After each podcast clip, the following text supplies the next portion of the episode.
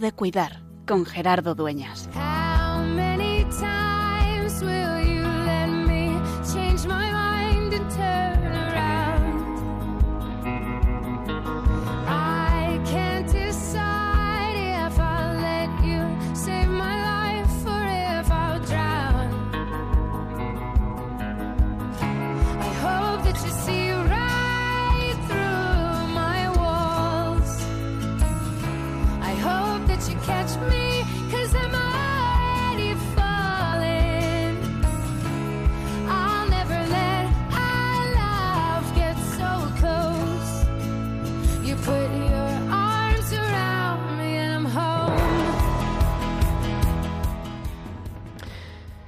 Cuando oréis, decid Padre.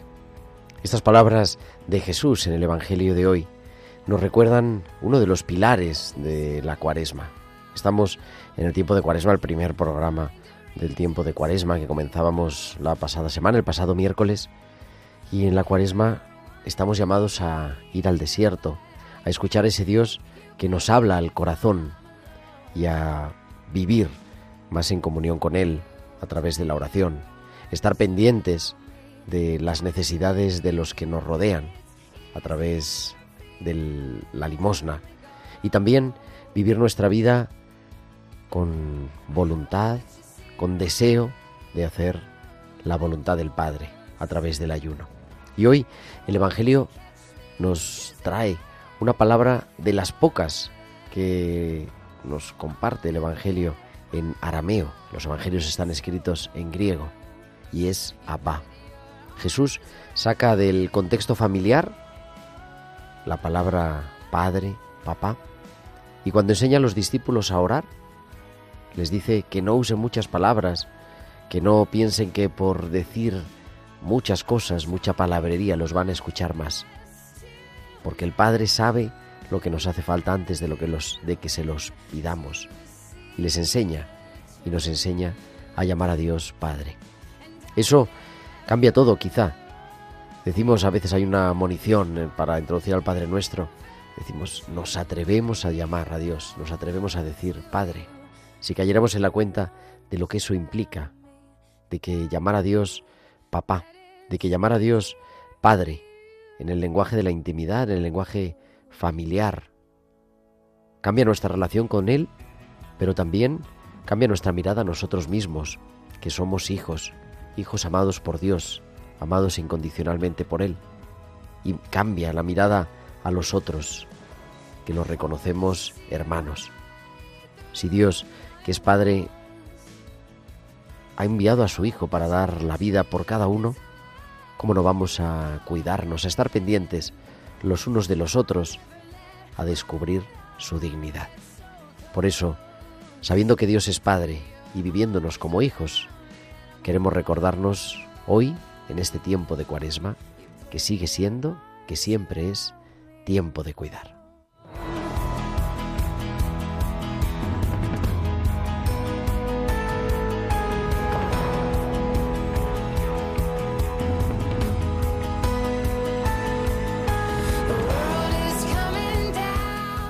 Muy buenas noches, queridos amigos de Radio María, y bienvenidos a las 8 y 4, las 7 y 4 en Canarias, a esta nueva edición de Tiempo de Cuidar, que emitimos en directo desde los estudios centrales de Radio María en el Paseo de los Lanceros en Madrid, en este martes, ya primero de Cuaresma, martes 20 de febrero, en el que hacemos el programa 268, 268 martes, acompañándote de 8 a 9 de la noche, de 7 a 8 en Canarias, en el programa de Pastoral de la Salud de Radio María con un equipo maravilloso, capitaneado en el control de sonido, haciendo que todo esto sea posible, nuestro querido Javier Pérez. Javi, muy buenas noches. Buenas noches, Gerardo. Y detrás de todo, también haciendo que esto sea posible, la producción Bárbara Omar y Carmen, digo, Tibisay López y Carmen Sánchez y en la música Bárbaro Mar en esta tarde del 20 de febrero. Que, ¿De qué vamos a hablar? Pues vamos a viajar espiritualmente, ya que no podemos hacerlo físicamente como nos gustaría. Vamos a viajar hasta la Tierra Santa, hasta la Tierra de Jesús. Y vamos a presentar un, unos invitados que tenemos en el estudio, que vamos a tener que poner gradas, que dentro de un ratito os los voy a presentar, que han vivido pues esa experiencia de estar en la tierra de Jesús y que nosotros hoy que volvemos cada día la mirada a la Tierra Santa, a la situación que se vive en la Tierra Santa, pues queremos nosotros también acercarnos a esa experiencia de cómo es pisar la tierra de Jesús, cómo es cuidar allí, cómo es descubrirse cuidado también por ese Dios, ese regalo que Dios nos va haciendo en nuestro caminar y que nos pone personas para acompañar nuestro camino, que nos van hablando de Él y que así Dios también escribe su historia. Y eso y mucho más, como siempre, nuestros hospitales con alma, nuestras pinceladas bíblicas y todo lo que queráis compartir con nosotros, con vuestros comentarios en nuestro correo electrónico, como hacen tantos oyentes que nos escriben Saludamos bueno, a todos los que nos han habido, Filo, eh, Javier, que nos mandan correos electrónicos, mensajes a tiempo de cuidar arroba radiomaria.es, tiempo de cuidar arroba radiomaria.es y os invitamos también a que nos sigáis en las redes sociales. En Facebook además tenemos Facebook Live, así que saludamos a todos los que nos, nos siguen en directo desde cualquier lugar del mundo a través de Facebook, entrando en Facebook, Radio María España y buscando en directo pues entramos aquí en el estudio y vemos quiénes estamos aquí. Nos acompañáis también en esta tarde. Y nos podéis seguir también en la red social X con nuestro usuario arroba Radio María Spain. Y además nos podéis enviar vuestros mensajes de WhatsApp a nuestro número del estudio en directo para que os podamos escuchar o leer al 668-594-383. Al 668-594-383. Pues son ya las 8 y 7, 7 y 7 en Canarias. Vamos a viajar hasta San Sebastián porque allí como cada semana Valcisa nos trae sus hospitales con alma.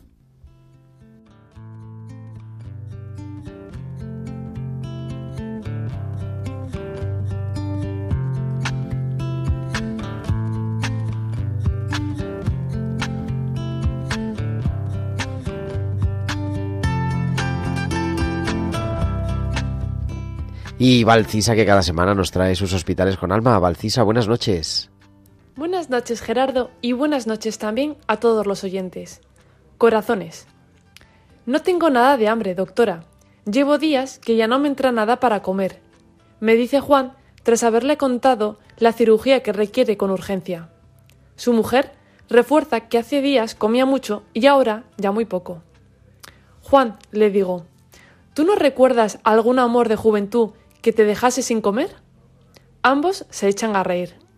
La mujer dice, ese amor de juventud fui yo.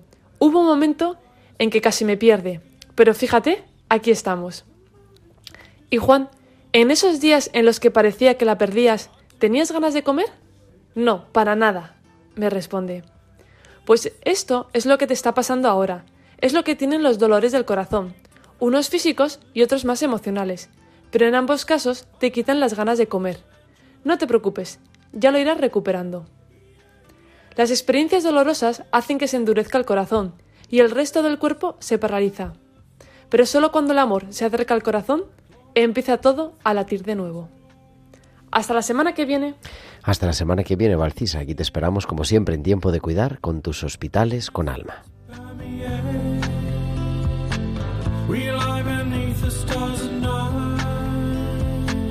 Our hands gripping each other tight. You keep my secrets, hope to die.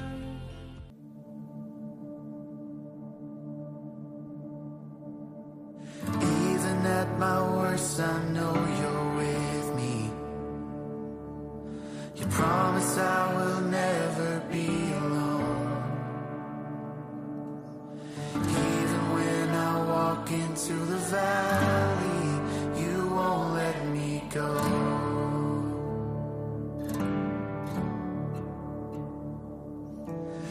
Every word you whisper draws me deeper. You break the lies and fill my heart with truth. You are faithful and you are my keeper.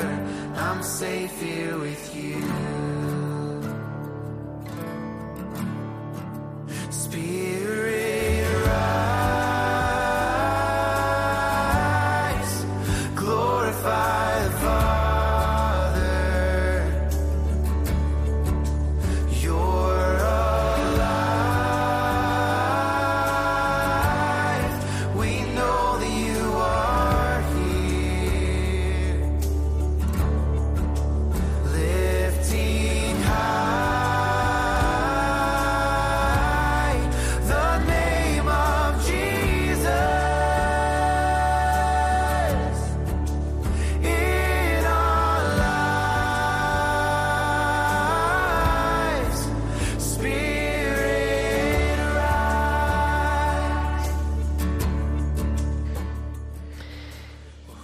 8 y 11, 7 y 11 en Canarias. Continuamos en directo en Radio María en Tiempo de Cuidar en esta tarde de este 20 de febrero.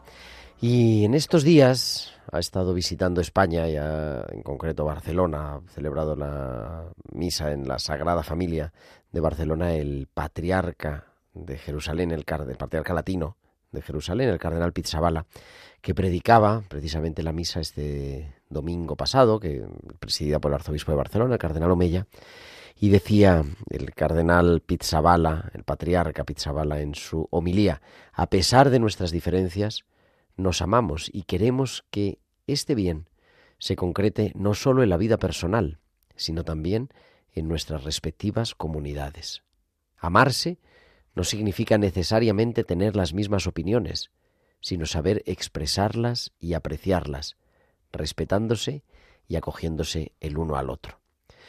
Hacía el patriarca Pizzabala pues referencia naturalmente a la situación que se vive en la Tierra Santa y en el patriarcado latino de Jerusalén que abarca cuatro países, Israel, Palestina, Jordania y Chipre, en el que, como es sabido por todos y sabemos a través de los medios de comunicación, de las noticias, de los informativos y lo que vemos en las pantallas, los que, lo que escuchamos en el informativo de Radio María, pues sigue viviendo ya su cuarto mes, entra ya en el cuarto mes de guerra y parece que, bueno, se va viendo de alguna forma, ¿no? Un poco el final, ya se empieza a hablar en los medios de Israel, los medios de Palestina, de ver el final de la guerra.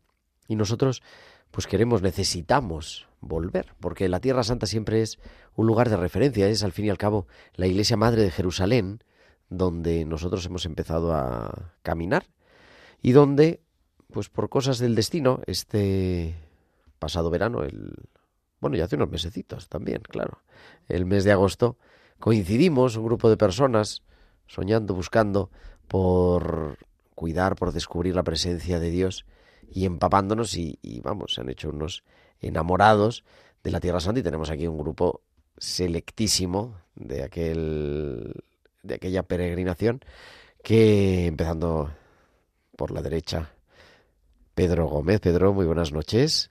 ¿Qué tal, Gerardo? Buenas noches. Siempre acompañado de Belén Bellibre. Belén, buenas noches también. ¿Qué tal, Gerardo? Buenas noches a ti y a todos los eh, oyentes de Radio María. Almudena, que es una Almudena Pérez, que es una frecuente y fan de Radio María, que se ha hecho todos los selfies que ha encontrado ya al entrar al estudio. Almudena, buenas noches. Hola, buenas noches. Y Pedro también, Pedro Ejido, que no es otro que su esposo. Buenas noches a todos.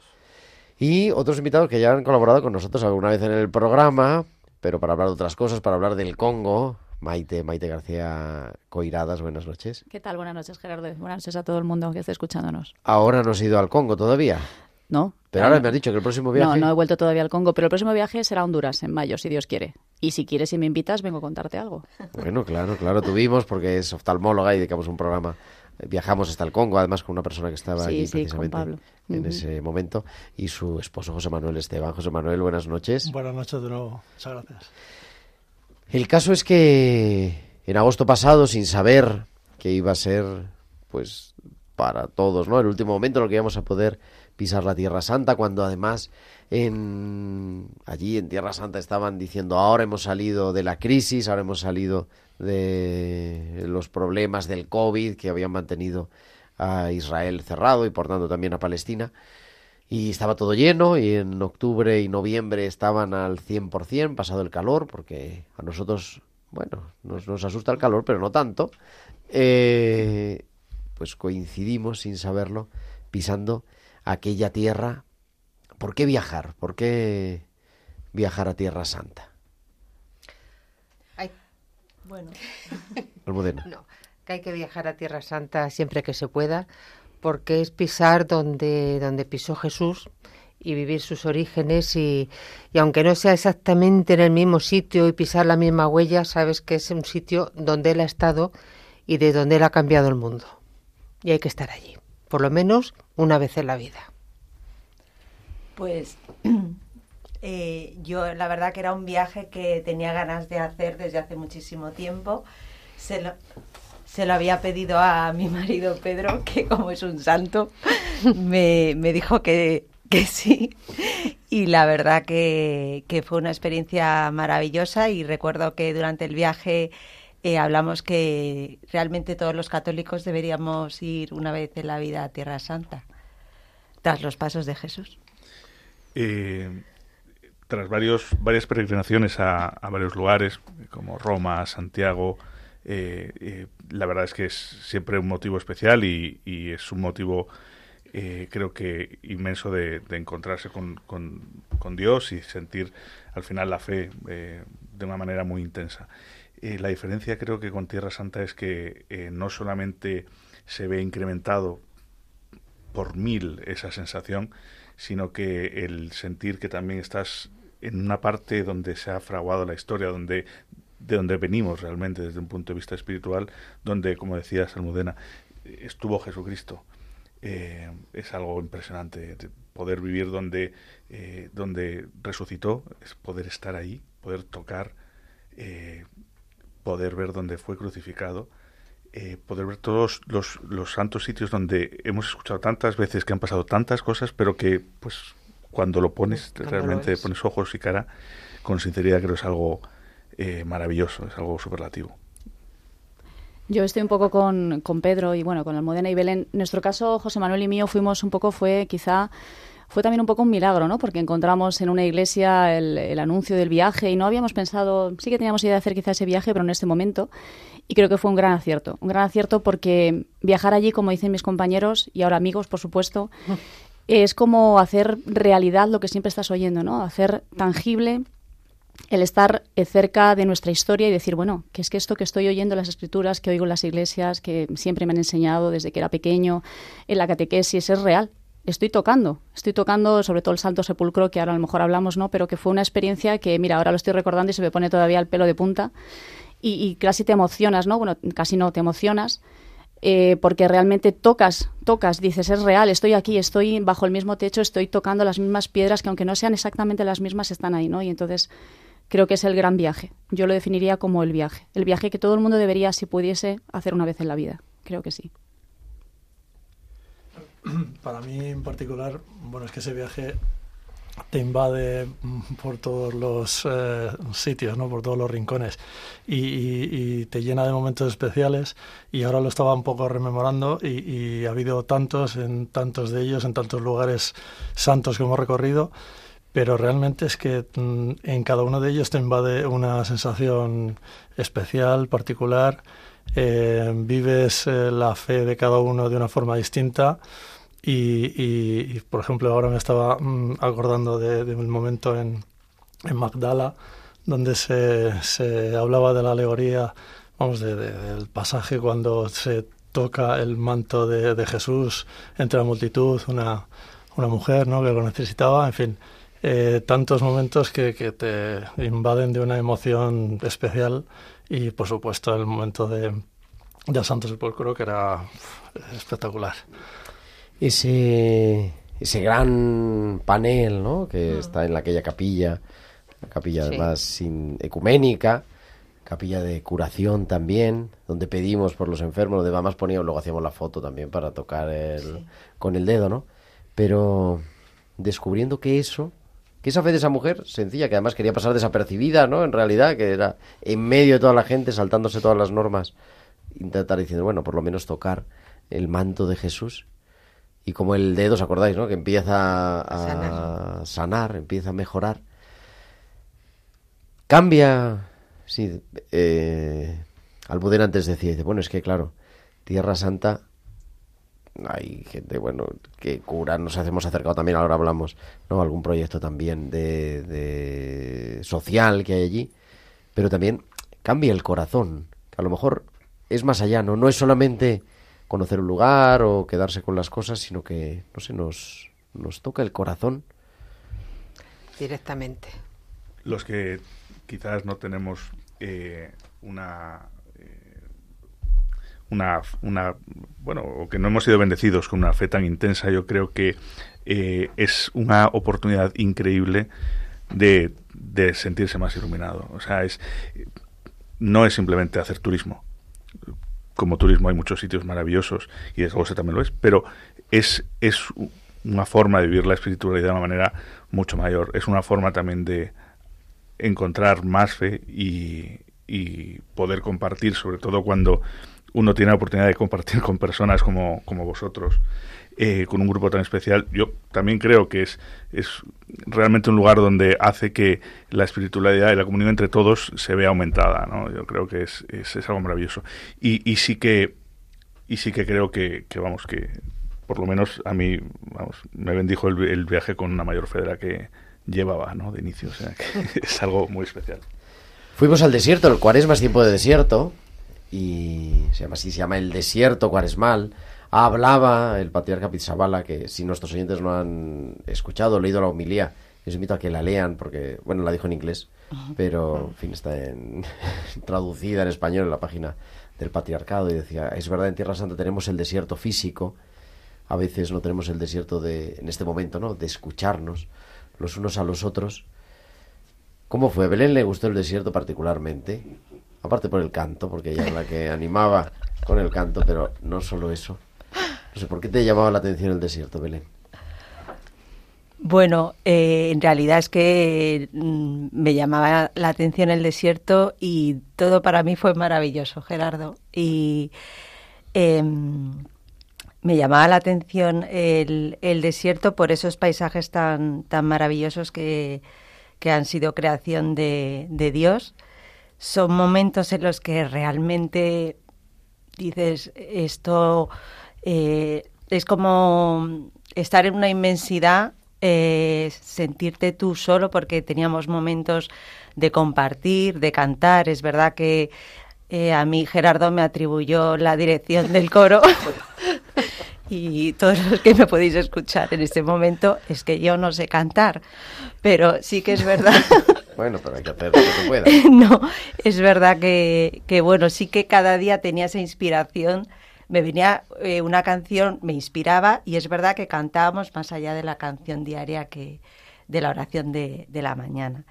Y, y- es que el, el- desierto es ese momento de, de- de la soledad, un poco de encontrarse a uno mismo y, y en esa introspección eh, pues llegar a la conclusión de que somos comunidad y, la verdad en relación con lo que has comentado antes eh, de qué es lo que ha podido suponer eh, esa sanación en el corazón.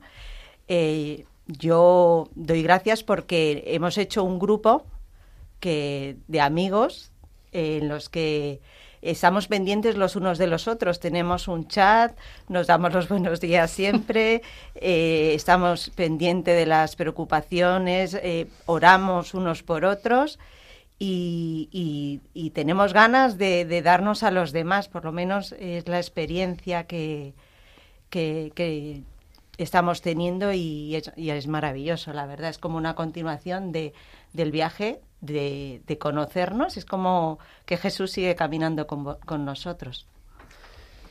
Estaba recordando porque creo que es la última vez que yo estuve en el desierto también, con vosotros. Celebramos allí el atardecer. Sí. Salimos luego por la noche, ¿no? Sí. Pasar la noche en el desierto siempre es impactante. Esta mañana lo hablaba yo en clase con los chicos y hablando de la cuaresma, ¿no? Hablando, digo, ¿habéis estado en el desierto alguna vez? Y es verdad que, porque es un lugar distinto donde por un lado se aprecia como la inmensidad, ¿no? La, la, la grandeza, eh, luego es un paisaje que no sabes hasta la, vamos que tienes que quitarte los zapatos para caminar, o sea, por la arena aquella tal. Y luego el descubrir también como un momento de intimidad, ¿no? Parece distinto. Al final es lo mismo, en- es lo mismo que si estás en la gran ciudad, pero no sé, como que el corazón se pone de otra forma, no sé, ¿qué os parece? Más blandito. Pues ya que puedo hablar un ratito, pues no puedo decir nada más que lo que han dicho mis amigos, lo que creo que dirán también Sonia y David desde, desde Málaga. Y yo lo que ahora mismo recuerdo es que Gerardo, pues, nos casó dos veces. ¿Eh? Ah, bueno, vosotros sí. Sí. Casó dos veces. Y entonces, pues, una alegría muy inmensa. Y lo Bueno, que renovamos el matrimonio. eso, renovasteis el eso, matrimonio de veces. 48 años, que es, que es un poquito, y, y nada más lo que han dicho todos, y creo yo también que pienso lo mismo, como soy un adolescente maduro ya, y Almudena también, pues que, que los amigos que hemos encontrado, que no solamente, como dicen, es haber ido allí a Jerusalén, sino haber encontrado a estos tres matrimonios, y a este que tengo aquí a mi derecha, que ya lo conocíamos desde pequeñito, ¿eh? y a sus padres, y, y nada más, dar gracias a Dios y por este momento que estamos ahora, que vamos, yo estoy disfrutando, que no sé si estoy llorando o no estoy llorando, o tengo el ojo seco, pero gracias a todos, gracias a Dios. Claro, decíamos renovar el matrimonio porque nuestros oyentes, ¿sabes? uno sale renovado también de la visita, del encuentro, del encuentro con las piedras vivas, que son los cristianos de la Tierra Santa, también de renovar los sacramentos, renovamos el bautismo en el Jordán, Y la confirmación.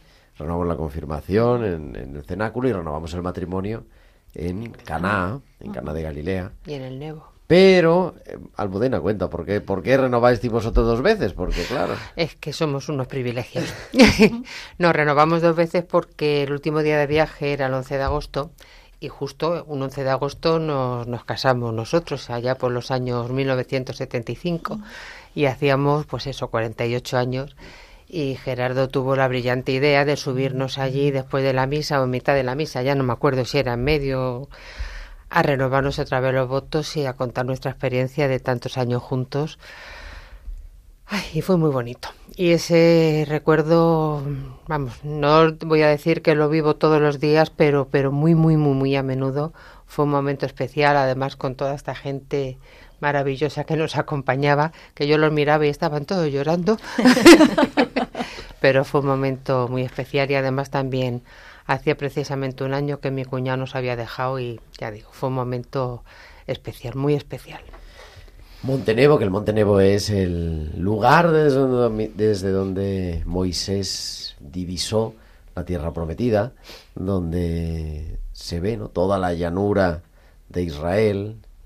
Dicen que casi cuando los días que, que hace bueno se ve Jerusalén, cosa que nunca ha sucedido estando yo. Pero, pero bueno, uno vive de la fe, tampoco pasa nada. ¿Cómo es la situación? ¿Cómo visteis la, vamos, la doctora del grupo? Eh, en fin, la situación, pues podríamos decir, no sé si sanitaria o la, la situación social, ¿no? Hay una gran diferencia. Estuvimos en Israel, estuvimos en Palestina, estuvimos en Jordania también, ¿no? Bueno, a ver, dentro de lo que yo puedo opinar, que tampoco lo que vimos en nuestro viaje, que como estamos diciendo era un viaje turístico barra de fe, que yo desde luego turístico no lo calificaría, calificaría fue un viaje de, de encuentro y de fe. Allí sí que sí que se veían claramente diferencias entre, entre, entre Israel y Palestina, claramente. No sé si todos nos dimos cuenta que al, al pasar la, la frontera era como pasar a otro mundo, claramente éramos todos personas, pero éramos distintos. O sea, la calidad, bueno, pues la calidad de la limpieza, no había, no había limpieza, estaba todo tirado por allí, las bolsas. Yo no sé cómo sería la sanidad. Evidentemente no, no sería, porque es un- no podemos decir mucho más, pero que está claro que no, no tenían medios para tener una sanidad adecuada. La cali- tú nos dices a veces que incluso en los hoteles a veces faltaba el agua, había días que no teníamos agua, pero bueno, a nosotros nunca nos pasó, tuvimos siempre agua, no tuvimos ningún problema y los hoteles que estuvimos fueron todos correctísimos, pero se notaba muchísimo la diferencia entre unos sitios y otros. Luego en, Jord- en Jordania estuvimos muy bien, también estuvo, pero también se notaba, había una diferencia con, con nuestro mundo, por decirlo así, el mundo en el que estamos aquí acostumbrados, el mundo, el mundo fácil, el mundo sencillo que nos rodea, ¿no? Entonces también te traes esa, yo creo que también nos hemos traído esa imagen, ¿no? Cuando hemos vuelto, cuando hemos vuelto aquí, ¿no? Como, como Jesús, por decirlo así, como Dios también nos unen esas grandes diferencias que somos todos iguales. En realidad somos todos humanos, en, lo pequeño, en el amor somos todos iguales. Y como esta gente, aunque sean pobres o sean más pobres que nosotros o menos pobres, pueden ser igual de felices o igual de, o igual de tristes. Quiero decir que, que estamos todos unidos por ese amor, ¿no? Y yo quería, aparte de esta pregunta que me has hecho, quería decir que este viaje ha sido un viaje mm, maravilloso en todos los sentidos, pero creo que hemos tenido todo suerte.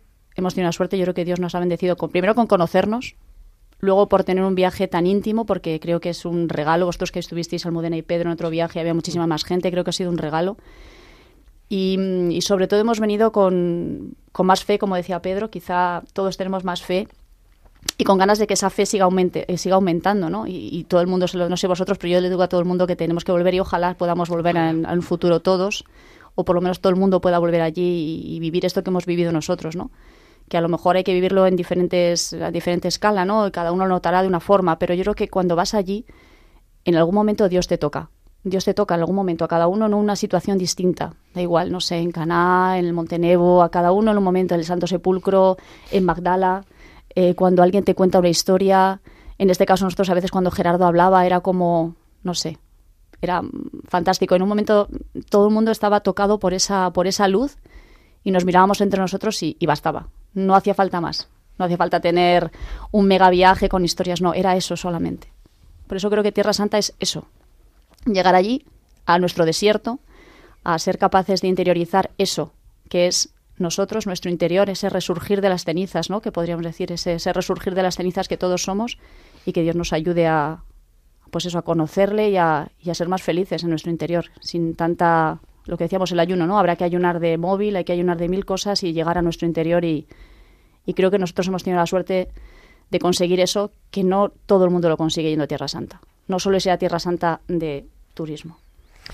Estamos en esta tarde en directo, en tiempo de cuidar, hablando pues de ese ponernos en camino, que es también la cuaresma, de ese ir al desierto, de ese ir a nuestras fuentes, de ese estar más en contacto con Dios, estar pendiente de los hermanos. Ahora Almudena vamos a hablar de una, en fin, una cosa que le tocó especialmente a ella.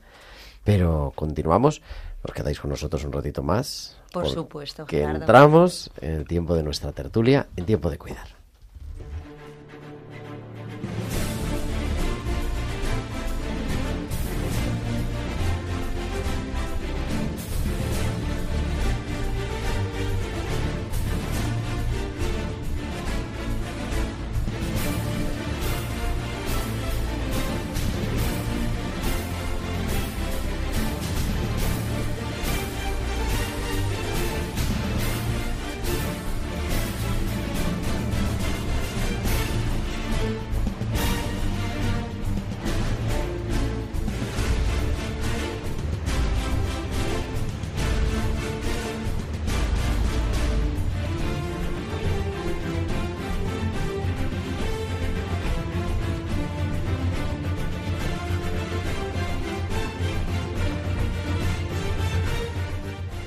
Ocho treinta y tres, siete treinta y tres en Canarias. Continuamos en directo en Tiempo de Cuidar en Radio María. Y decía Almudena que en Belén, a la vuelta, a la parte posterior de la Basílica de la Natividad, el lugar mismo donde nació Jesús, a ti te tocó especialmente ese proyecto que le llaman la Casa del Niño Dios, el hogar de Belén, sí. que es de las hermanas de la familia del Verbo Encarnado. Fue- no, no, que fue una experiencia. Saber que hay gente que se dedica así a cuidar a los demás sin pedir nada a cambio. Llegas allí y te encuentras, pues, un. No sé cuántas monjas podía haber, cuatro o cinco, no creo que hubiera más, no creo que llegara a diez. En aquel jardín con una cantidad de, personas, discapacitados todos, unos pequeños, otros más grandes, sirviéndoles, dándoles, los llevaban a todos a comer a una mesa porque era la hora de la merienda y le llevaban y todos con, con un amor y con una dedicación que aquello, vamos, a mí me, me llamó mucho la atención. Además, había cuenta que según estaba contando una de las hermanas cuando entramos a- al La recinto, hermana corazón. Porque había un grupo de alemanes. había un grupo de alemanes que estaban allí que les estaban dando una un poco conferencia. surrealista porque ella, Sí, muy raro. ella hablaba en... Y estaban de rodillas. Bueno, estaban O sea, rezando porque era en la Sí, capilla. Sí, pero que ella estaba contándoles la historia de, de esa congregación o de la labor que estaban haciendo. Y había una muchacha que estaba traduciendo en teoría, lo que decía la, la hermana, pero tampoco se la entendía muy bien. Pero vamos, a lo que llegué a la conclusión es que no Sí, se hacen cargo de las personas. necesitaban un idioma intermedio. Ella hablaba Ella hablaba en español o algo así. Una cosa rara. Entonces hablaba medio itañol. Sí, y, itañol, esa y la otra de- alemañol. al alemán. Sí, pero entre lo que puedo entresacar es que no se hacen cargo de las personas, no tienen ningún sitio donde esas personas puedan acudir o las familias de esas personas, es que des- se desentienden de ellos. Se desentienden cuando llegan a una edad, tienen, no sé si era hasta los tres o los cuatro años que los tenían, pero claro, a lo mejor es que para esa religión, para ellos es un- una cosa muy, muy mala tener una persona con una discapacidad, como si fueran pecadores de, de los abuelos y los tatarabuelos. Y entonces, A lo mejor es cuestión de que, mm, eh, porque pasa mucho ya a nivel oftalmológico en otros países cuando son, no, evidentemente más en África, no en estos países tan, cuando un paciente o una persona está ciega, es que le aíslan de la familia, o sea, le expulsan de la familia porque realmente es, es una carga, no una Una persona. para los demás. Claro, Sí, entonces yo aquí no, sé veo- si era igual, ¿no? Aquí yo no lo veo como una carga, sino como si fuera una penitencia, como si Ya. hubieran pecado, o sea, como si estuviéramos en la Edad Media. Y entonces, bueno, pues aquí está este grupo de, de monjas que los acogen, los cuidan Y les dan una vida. y les dan una vida digna y allí los tienen y había pues desde niños pues a lo mejor de 6, 8 años allá adultos adultos pues eso, más mayorcitos y la verdad fue impresionante. Vamos a viajar hasta Málaga, creo, porque ahí están David Armada y Sonia Ocaña. Buenas noches. Sí, buenas noches. David, buenas Hola a todos. Hola. Hola, Buenas noches. Que están desde Málaga siguiéndonos, que también han sido peregrinos a la Tierra Santa. ¿Con qué lugar os quedáis? ¿Con qué, con qué lugar te quedas, Sonia? Yo me quedo con, con Jerusalén. Para mí fue, fue impresionante.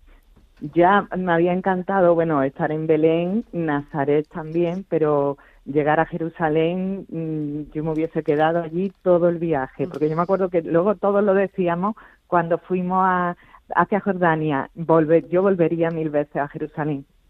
Ver esa luz y sobre todo ahí sí que mm, sentir dónde estuvo Jesús y fue maravilloso las experiencias que tuvimos. Eh, me impactó muchísimo el muro de las lamentaciones, porque yo no me imaginaba mm, llegar allí y que había una fiesta, y, fue maravilloso. Y sobre todo, bueno, eh, ir de la mano tuya, de todo lo que nos mm, dijiste, cómo nos informaste de todo, de todas las preguntas que te hacíamos. Eso, vamos, yo eso lo llevo dentro y, y la alegría de todos. Toda la felicidad, mm, maravilloso. Ya sabes que me emociono, yo me pongo a hablar No, tú te y, emocionas rápido. y ya me toca. David, me oye, toca. ya se te oye. David, ¿con qué te quedas tú? Un lugar. Yo tengo, yo tengo el cline aquí al lado. ya- yo me quedo con vosotros. Yo primero me quedo con vosotros, porque sois todos maravillosos, la verdad. Me quedo con vosotros. Y luego de los sitios que hemos estado, es que ha sido un viaje tan especial porque es, es lo que habéis dicho. eh, los sitios son, son muy bonitos, todo ha sido precioso, todo muy bonito, pero te llega, te llega al corazón. Entonces, son sitios tan especiales los que hemos visitado, no te puedes quedar con uno solamente, te quedas te quedas con todo porque mm, porque todo te, te, te, llega al corazón de una forma impresionante. Entonces, hombre, si tuviera que elegir algo, quizás el, la misa del Santo Sepulcro fue quizás uno de los momentos más especiales. Eh, también el, el, ver a Pedro y Almudena, ese amor que, que, que tiene que ser una enseñanza para todos después de tantos años, pues también fue, fue muy especial. La noche en el desierto, cuando todos salimos a ver las estrellas fugaces, eh, la conexión que hubo entre nosotros, yo creo que también estuvo motivada por el, por la, por el sitio en el que estábamos, porque quizás si hubiéramos ido a otro sitio, pues también hubiera habido la misma conexión, pero no tan especial como la que, por- como la que yo siento. Es que yo estoy escuchando de hablar o- de hablar a todos y tengo el corazón encogido, la verdad. Y yo creo que es por, por haberos conocido en ese sitio y en esa situación tan, tan especial, tan especial. A mí me pasa un poco como Pedro, yo, yo tampoco soy Primero segundo, ¿cuál? Prime- eh, Pedro eres tú. Y luego está el Pedro segundo. Oye, David, David, David, luego- una, una cosa, se te ha olvidado decir una cosa. El madrugón, que te, el madrugón que te diste para ir Sí, a la sí, iglesia de la sí. Natividad. ¿Y eso qué? Que Ese salí- madrugón, mira, ¿Eh? esa sensación de yo, a mí me gusta mucho cuando voy a los sitios pasear por las ciudades sin, sin gente y, me- y, y salí muy temprano en, en Belén, de repente veo que hay una puerta abierta, nadie me dice nada, los malagueños somos muy curiosos, bueno, creo que todos lo somos, pero yo hablo por mí, empiezo a entrar, nadie me dice nada, nadie me dice nada y de repente me encuentro en, en, en la natividad, me encuentro dentro de donde estaba el pesebre, donde nació Jesucristo. Yo mm, estuve un par de minutos allí hasta que ya vino un simpático monje, no sé de dónde, qué, de qué iglesia, que me echó, pero bueno, esos dos minutos no me, lo, no me los quita nadie. Y luego la emoción de, de entrar al sitio donde estaban mis compañeros y explicarles lo que me acababa de pasar, yo creo que fue o, también uno de los momentos más emocionantes de, pues, bueno, de mi vida. Yo, yo voy a meter de los momentos más emocionantes de mi vida. También me acuerdo mucho de la misa que después, al día siguiente, tuvimos, fuimos Belén y yo, mm, los, los más valientes, la verdad, porque el resto se quedaron todos dormidos. Los madrugadores. Los madru- bueno, bueno, sí, los madrugadores, vale. Esa misa a las seis de la mañana en polaco, que yo decía, cuando yo vaya a Málaga, mis amigos no me, lo, no me van a creer que yo a las seis de la mañana estoy eh, escuchando misa en polaco, pues para mí ese momento fue también un momento inolvidable. Es decir, yo...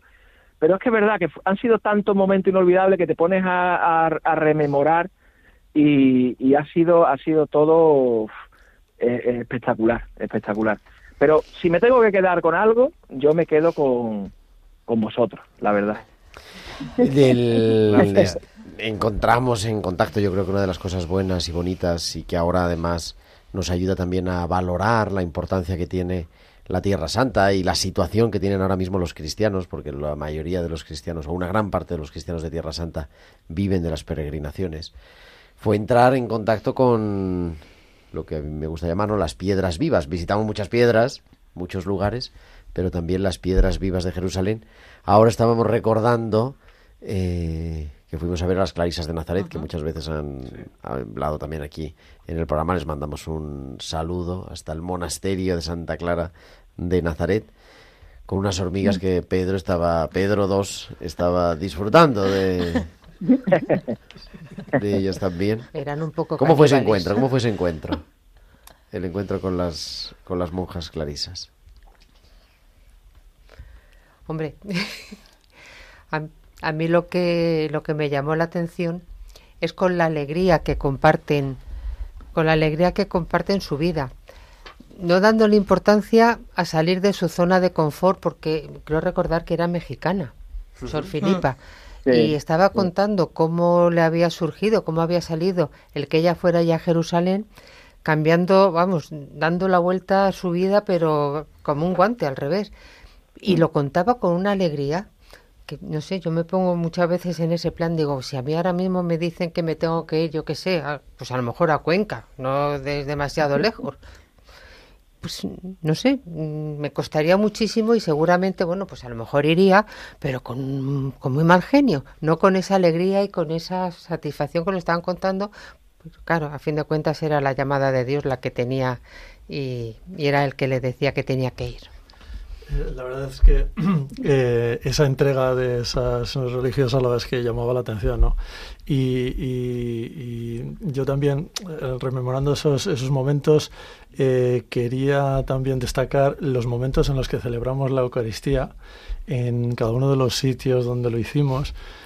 Eh, y lo comentaba David antes, ¿no? Desde Málaga.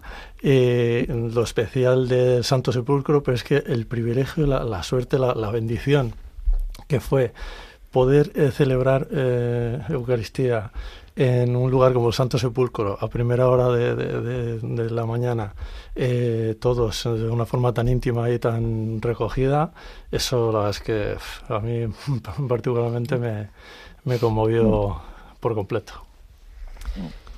Y Sonia, ¿qué con las expectativas que llevabas y todas las personas que llevaba también, porque todos llevamos un montón de personas por las que había que rezar, mi madre, entre otras cosas, que la saludamos Sí. ahora, que nos debe estar oyendo.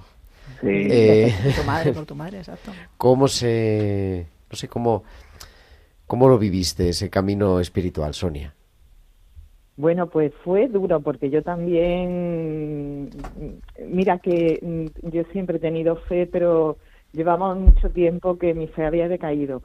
Mm, Creía, pero no con tanta intensidad. Entonces fue un camino de muchas sensaciones internas, de rememorar todo lo que me había enseñado mi familia, como decía Maite, eh, todo lo que oímos en la iglesia, en la catequesis y mm, a mí me removió por dentro. Yo estaba, mm, tenía muchos momentos que yo estaba, vamos, llorando, no llorando, que ya lo sabéis las lloreras que yo tuve, y pero, pero vamos, es una luz que ha entrado dentro de mí y que tengo que, mm, no la suelto y tengo que seguir fomentándola. Pero una experiencia que, bueno, eso- esto no se me va a olvidar ni en la vida. Es que no puedo ni explicarlo, vamos, maravillosa. Con eso nos quedamos. Yo os quería terminar, aparte de que todo el mundo me diga que en el Santo Sepulcro, pero bueno, otra cosa, que no sé, algún lugar para decir, pues mira esta foto. O ahora cuando he vuelto y he escuchado este Evangelio, me he acordado de manera especial. Yo me he acordado, por Maite. ejemplo, mucho de Cafarnaún, de cuando, no sé, de Cafarnaún en, en la casa de, de la madre de Pedro. Me he acordado cuando estábamos allí viendo La todos. suegra, pero bueno, la madre suegra, política. perdón, es verdad. Es un cero me tienes que poner otra vez. Madre de Dios, ya estamos. Sí.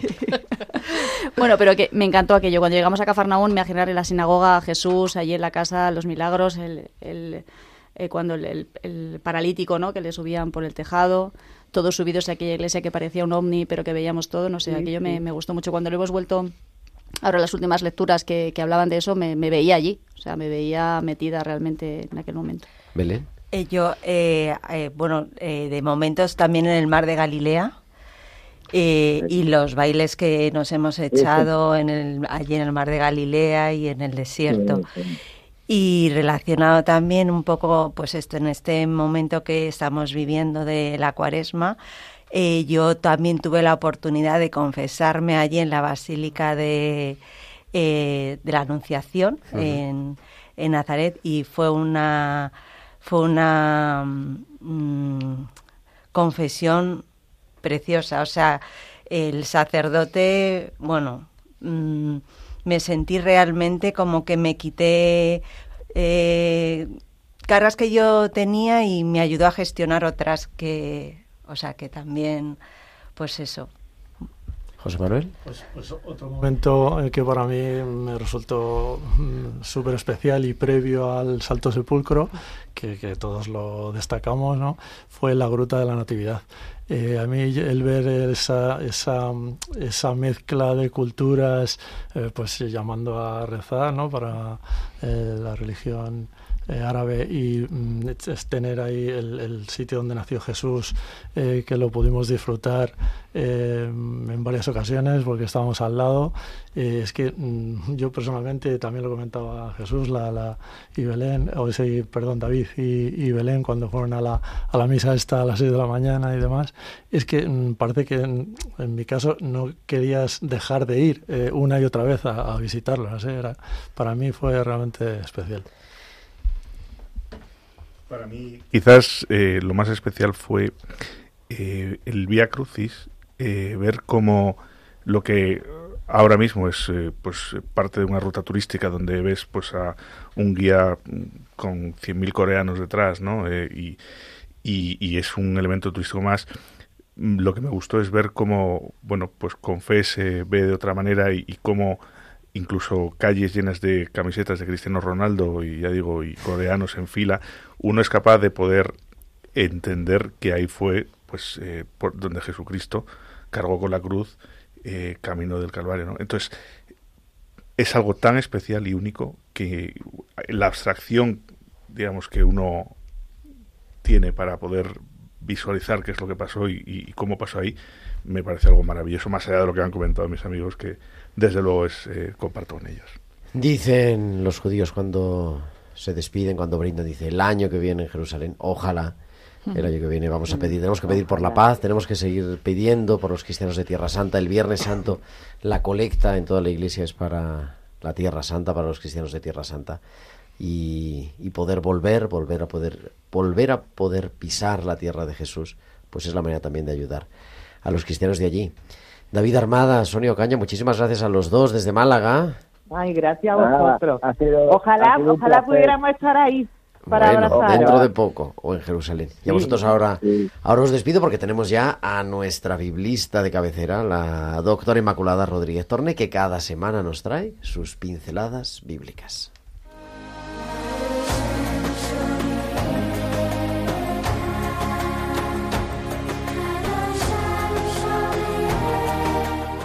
Y es Ima Rodríguez Torne, que ya la tenemos. Ima, buenas noches. Buenas noches, querido Gerardo y queridos amigos de Radio María. Las pinceladas bíblicas de hoy las dedicamos al Padre Nuestro. Estamos tan acostumbrados a rezarlo que quizás, solo quizás, se nos pase por alto la osadía de poner en nuestros labios la palabra Padre para atribuírsela a Dios. Uno de los rasgos más llamativos y rompedores de Jesús fue su modo de dirigirse a Dios. En su época, hacía ya más de cuatro siglos que estaba prohibido nombrar el tetragrama divino, y no encontramos ninguna oración ni avocación directa en el Antiguo Testamento dirigida a Dios como Padre. Y Jesús le llamaba Abba, que en arameo significa papá. Los primeros cristianos eran tan conscientes de este atrevimiento de Jesús que en el Nuevo Testamento no tradujeron la palabra al griego, la conservaron tal cual, escrita en letras griegas, atesorando, como la más preciada de las reliquias, la palabra con la que Jesús rezaba al Padre. Hoy os traigo algo que me piden muchas personas, el Padre Nuestro en arameo, como lo debía rezar Jesús. Aquí os lo dejo para orar arrodillados y agradecidos ante este inmenso regalo que Jesús nos hizo cuando nos enseñó a orar con sus mismas palabras. Abunde basmaya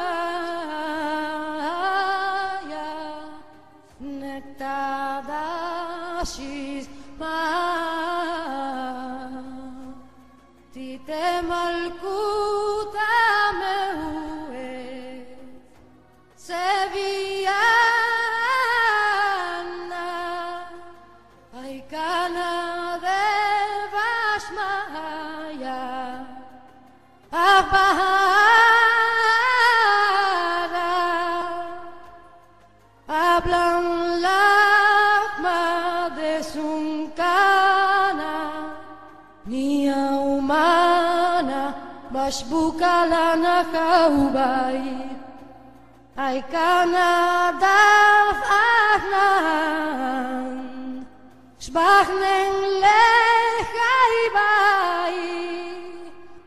Ulata l'anna le messiuna e la pasciana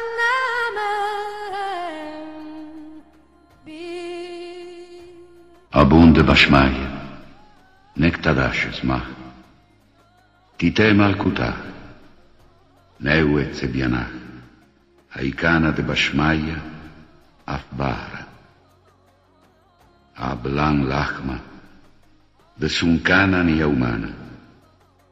Vashbuklan. Haubain. Aikana dafhnan. Jbachn. Lehaibain. Ula talan lenesiuna. Abundeva Este Padre nuestro en arameo, en la lengua de Jesús, como lo pronunció Jesús a sus discípulos, y que pues nos ha puesto en contacto también con esta tierra de Jesús.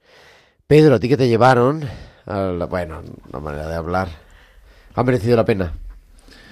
Sin duda ha merecido la pena y, y volveremos. Eh, la verdad es que fue un viaje que costó porque con la pandemia fue difícil, tuvimos que suspenderlo en plena pandemia eh, y luego pues finalmente pudimos ir. Eh, ahora está pasando la terrible guerra que hay y, y en el futuro volveremos, sin duda. Si Dios quiere, volveremos.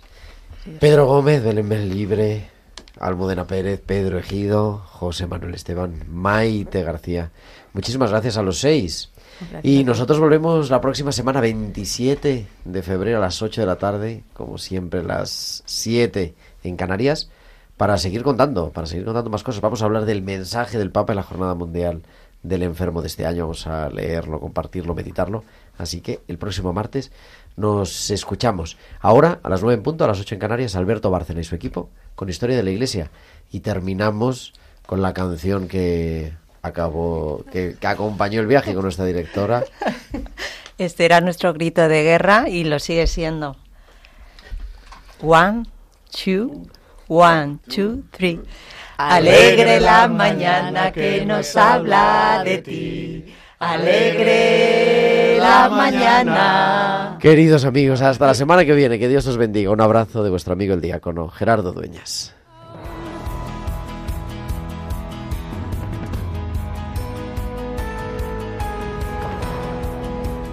Han escuchado Tiempo de Cuidar con Gerardo Dueñas.